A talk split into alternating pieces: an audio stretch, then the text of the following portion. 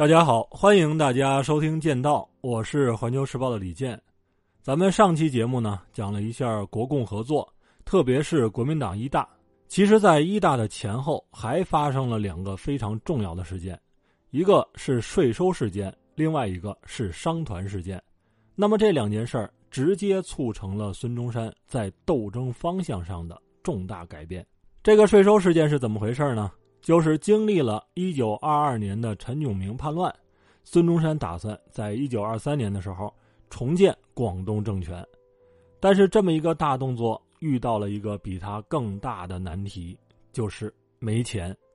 既然没钱，那就得看谁有钱。谁有钱呢？西方列强，因为他们控制着全中国的海关税收。那个时候的海关总税务司是英国人安格连。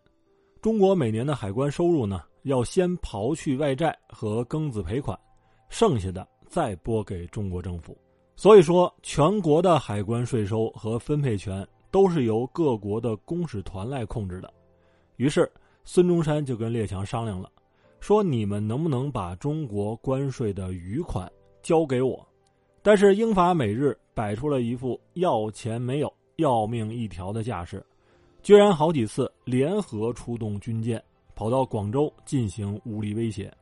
那么这件事呢，就彻底激怒了孙中山，他首次公开举起了反帝的大旗。到一九二四年的时候，又发生了商团事件，其实还是因为一个“钱”字。从帝国主义那儿拿不到钱，那就只能从当地的商人那儿拿钱，而且除了维持政府的一般的运作以外。孙中山还一直心心念念的想北伐，这么一来，就搞得广州的商人负担非常的沉重。另外一方面呢，广东政府还是革命政府，对于工人运动是比较宽松的，这既影响了商界的利益，也影响到了港英当局的利益。因为广东和香港的经贸往来特别的频繁，广东政府和港英当局的关系呢又很差。那么，在广东的商界有一个武装团体，叫广州商团，他们有一千多人，手里边都有枪，名义上是保护商人的利益和安全，它的背后是港英当局和一些地方军阀。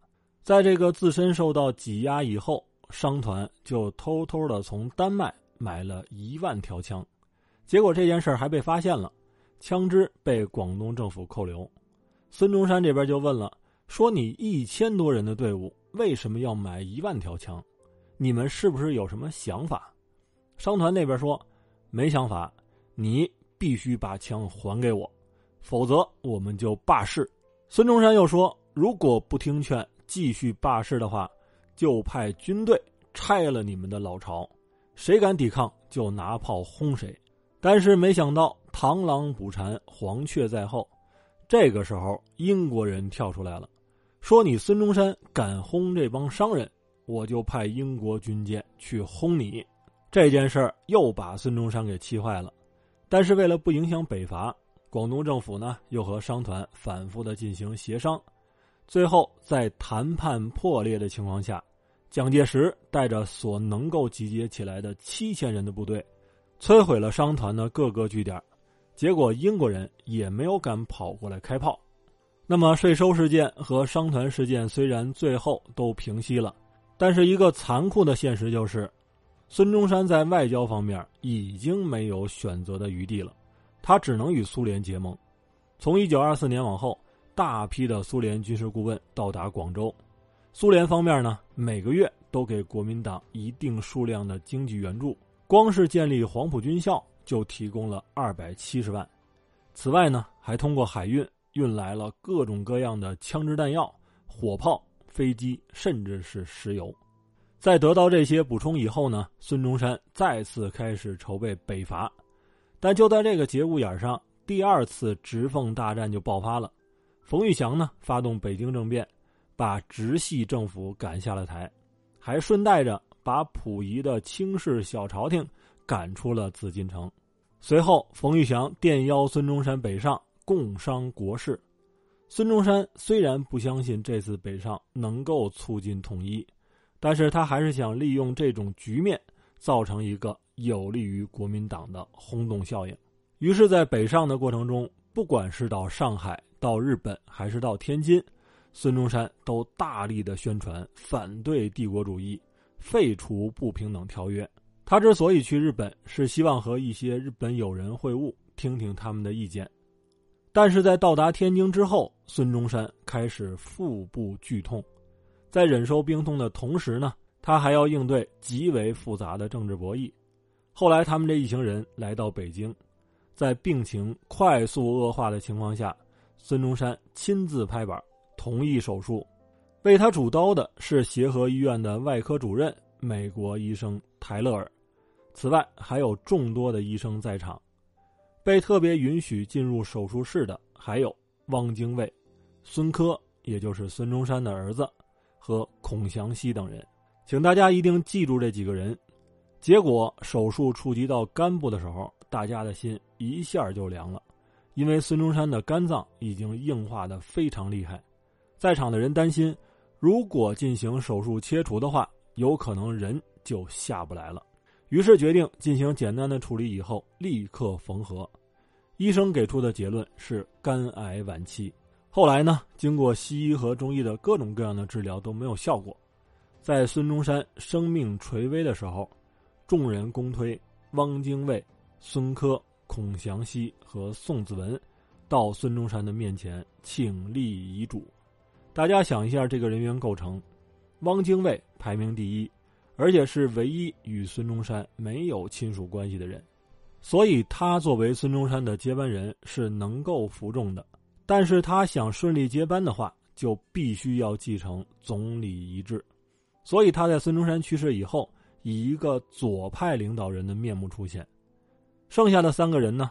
孙科是孙中山的儿子，孔祥熙是连襟儿，宋子文是小舅子。所以大家想一下。蒋介石后来为什么玩命的追求宋美龄？除了他觉得宋美龄年轻漂亮有气质以外，他还通过这门亲事得到了孙中山继承人的地位。当然，这些都是后话了。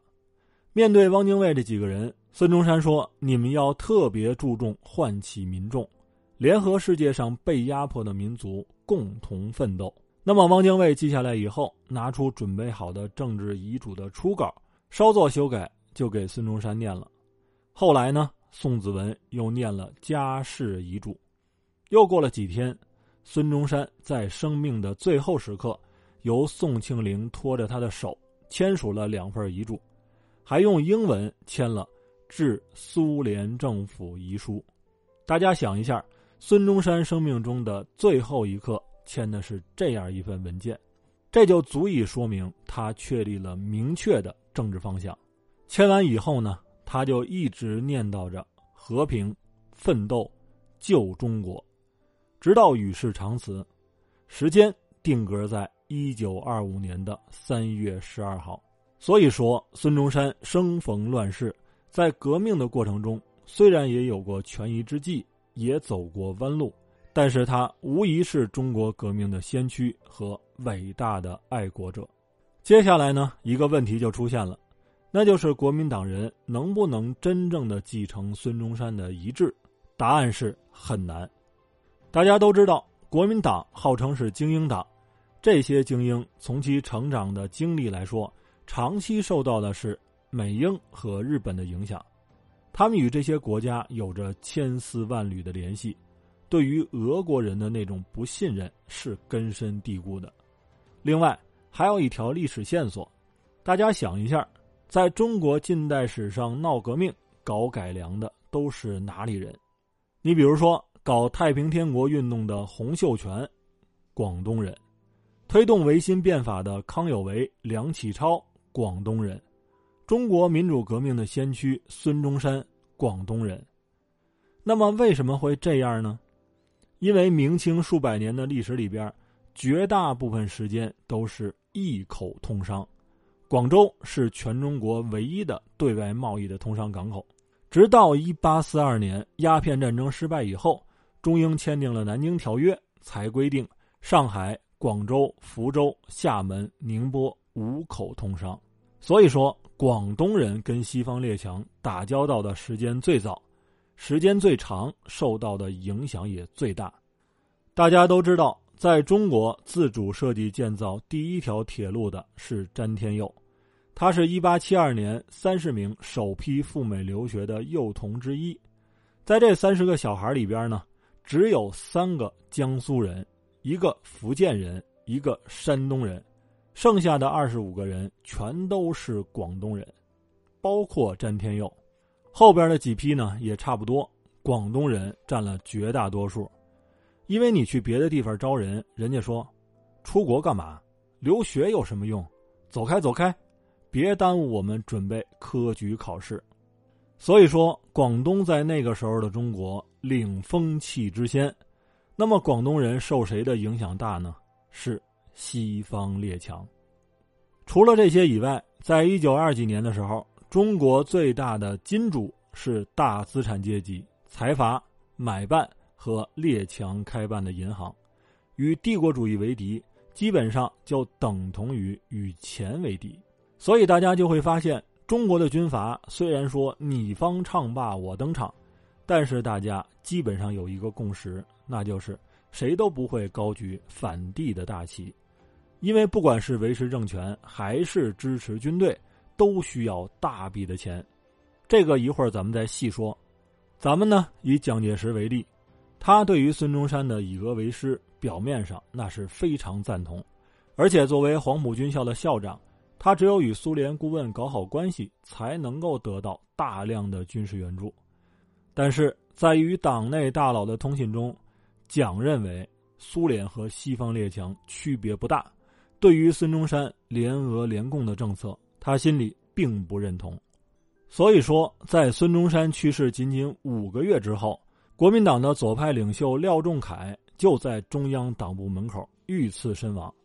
那么，廖仲恺是孙中山的坚定的支持者，是他全力帮助孙中山改组国民党，协助孙提出联俄联共、扶助农工的三大政策。大家也都清楚，周恩来当过黄埔军校的政治部主任。其实，第一任政治部主任是戴季陶，他和蒋介石呢，名义上虽然是把兄弟，但是实际上比把兄弟还要铁，达到了托妻献子的程度。因为当年他们都在日本留学，结识了同一个女孩，叫金渊美智子。在经过一系列的追求以后呢，戴季陶和美智子同居了，但是蒋介石又羡慕不已。后来，美智子又和蒋在一起。同时周旋于两个人之间，结果就生了一个孩子，应该是戴季陶的，但是戴畏妻如虎，不敢承认，于是蒋介石呢就收其为次子，取名蒋纬国。这里边的故事就太多了，包括蒋经国和蒋纬国之间的各种各样的隔阂和斗争。在几十年以后，蒋纬国还把他的日本母亲接到台湾奉养。虽然戴季陶和蒋介石很铁，但是因为跟别的人闹矛盾，没干多长时间就辞职了。那么黄埔军校的第二任主任叫邵元冲，他虽然也是国民党元老，但却是个文人，不懂治军，更不懂思想政治工作。所以在一九二四年的九月，是廖仲恺邀请周恩来担任黄埔军校的第三任政治部主任。周恩来虽然没有治军的经验。但是他组织过学生运动，在欧洲国家考察过工人运动，是共产党和国民党驻欧洲支部的负责人，有大量的政治工作经验。也正是在周恩来的一系列创新之下，从黄埔军校走出来的军队，才成了当时中国第一支有信仰、有主义的军队。他们与那些吃粮扛枪的军阀部队产生了本质的区别。所以在国共合作的过程中，廖仲恺是一个极为重要的人物。他遇刺之后呢，国民党一下就乱了。反复追查后发现，是国民党的右派联合军阀搞的这次暗杀。结果，国民党大佬胡汉民、许崇智受到牵连，只能退出权力争夺，右派受到了沉重打击。蒋介石则以极快的速度在党内得到了提升。后来呢，又发生了中山舰事件和整理党务案，咱们就不具体讲了。总之是装成左派的蒋介石和国民党右派不断的限制和挤压共产党。其实那个时候呢，中共在国共合作期间实力已经有了突飞猛进的发展，包括在国民党的内部和革命军的内部。而中共的很多人提出孤立蒋介石，与右派进行坚决斗争。但是共产国际和鲍罗廷认为，如果想继续让国民党向左转，就要和蒋介石合作，所以俄方采取了那种退让和纵容的政策。这样一来，不少被委以重任的共产党人被免职，中共的政治力量也受到了很大的削弱。在这种情况下呢，一九二六年七月九号，国民革命军誓师北伐，而接过北伐大旗的就是蒋介石。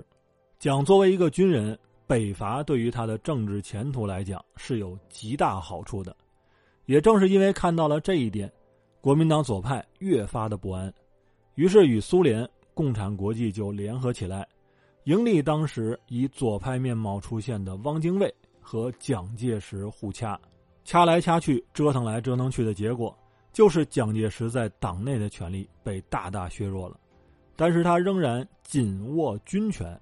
并且在右派的不断鼓动下，下决心用武力来解决内部的政治问题。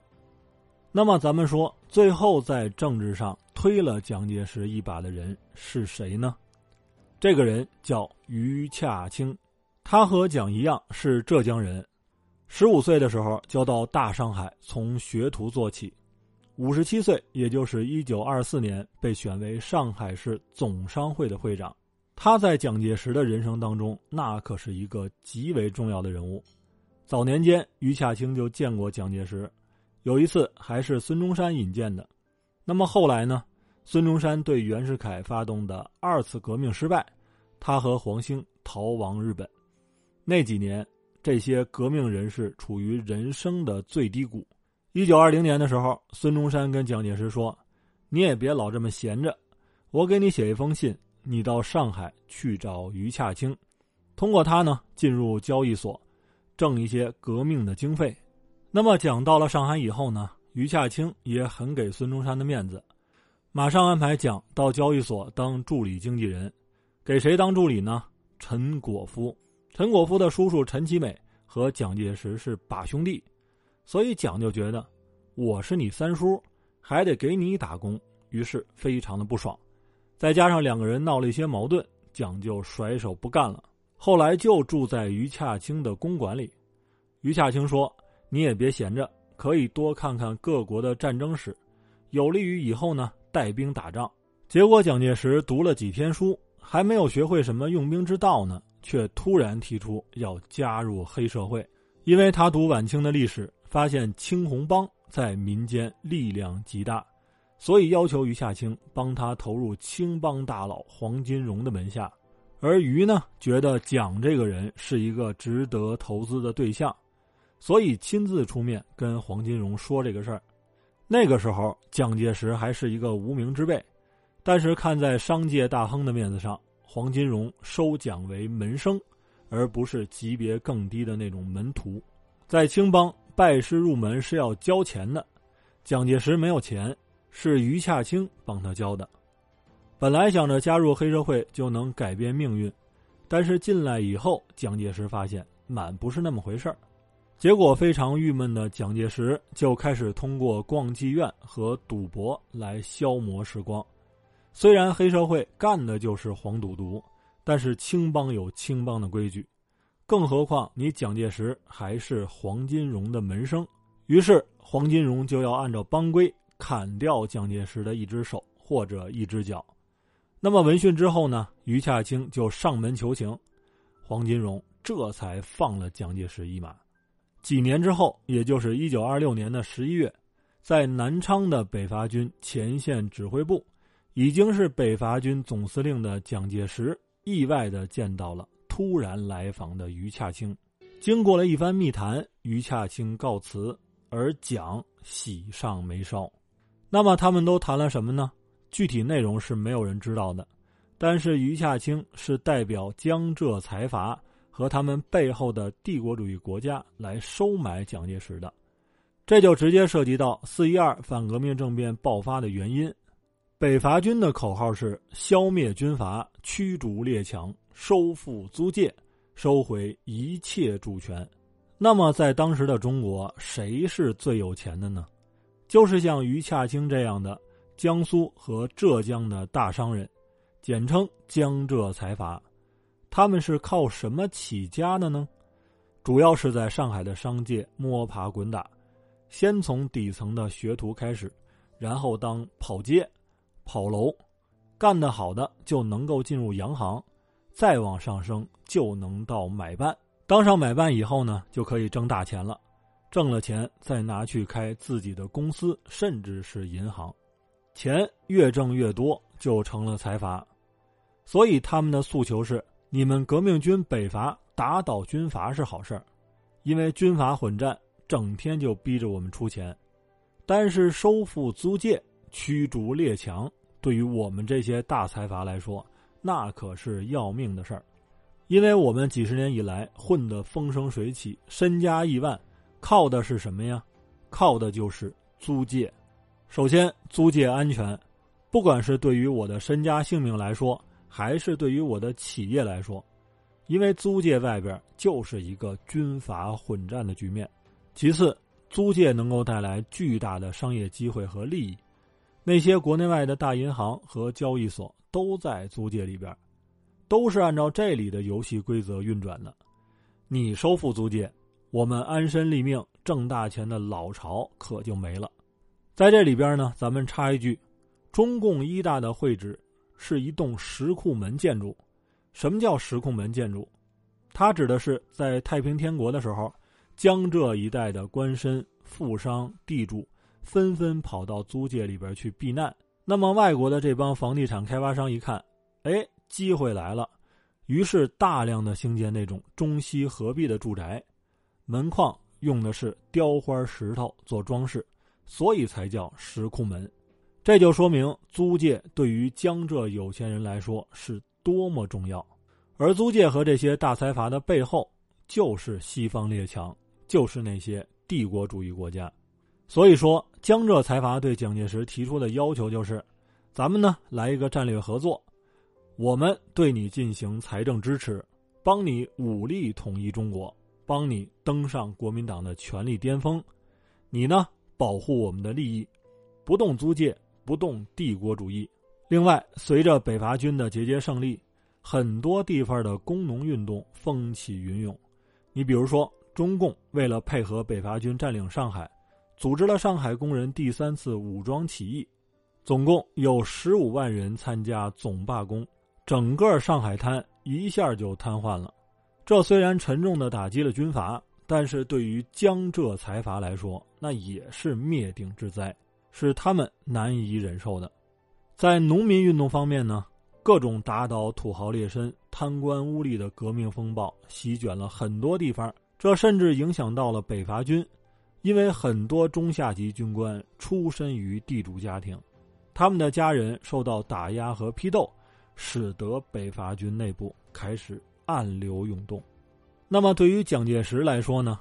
他需要大笔的资金才能够维护他的军事强权，而且如果能够与江浙财阀、欧美列强合作，把国民党左派、中共和苏联组成的联合阵线一举摧毁的话。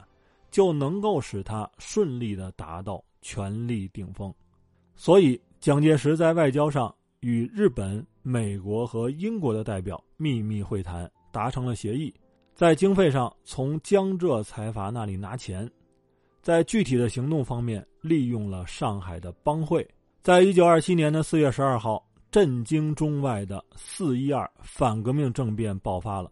据后来的统计，在所谓的清党行动中。被杀害的共产党员达到了二点六万人，还有一万多名国民党左派分子被杀。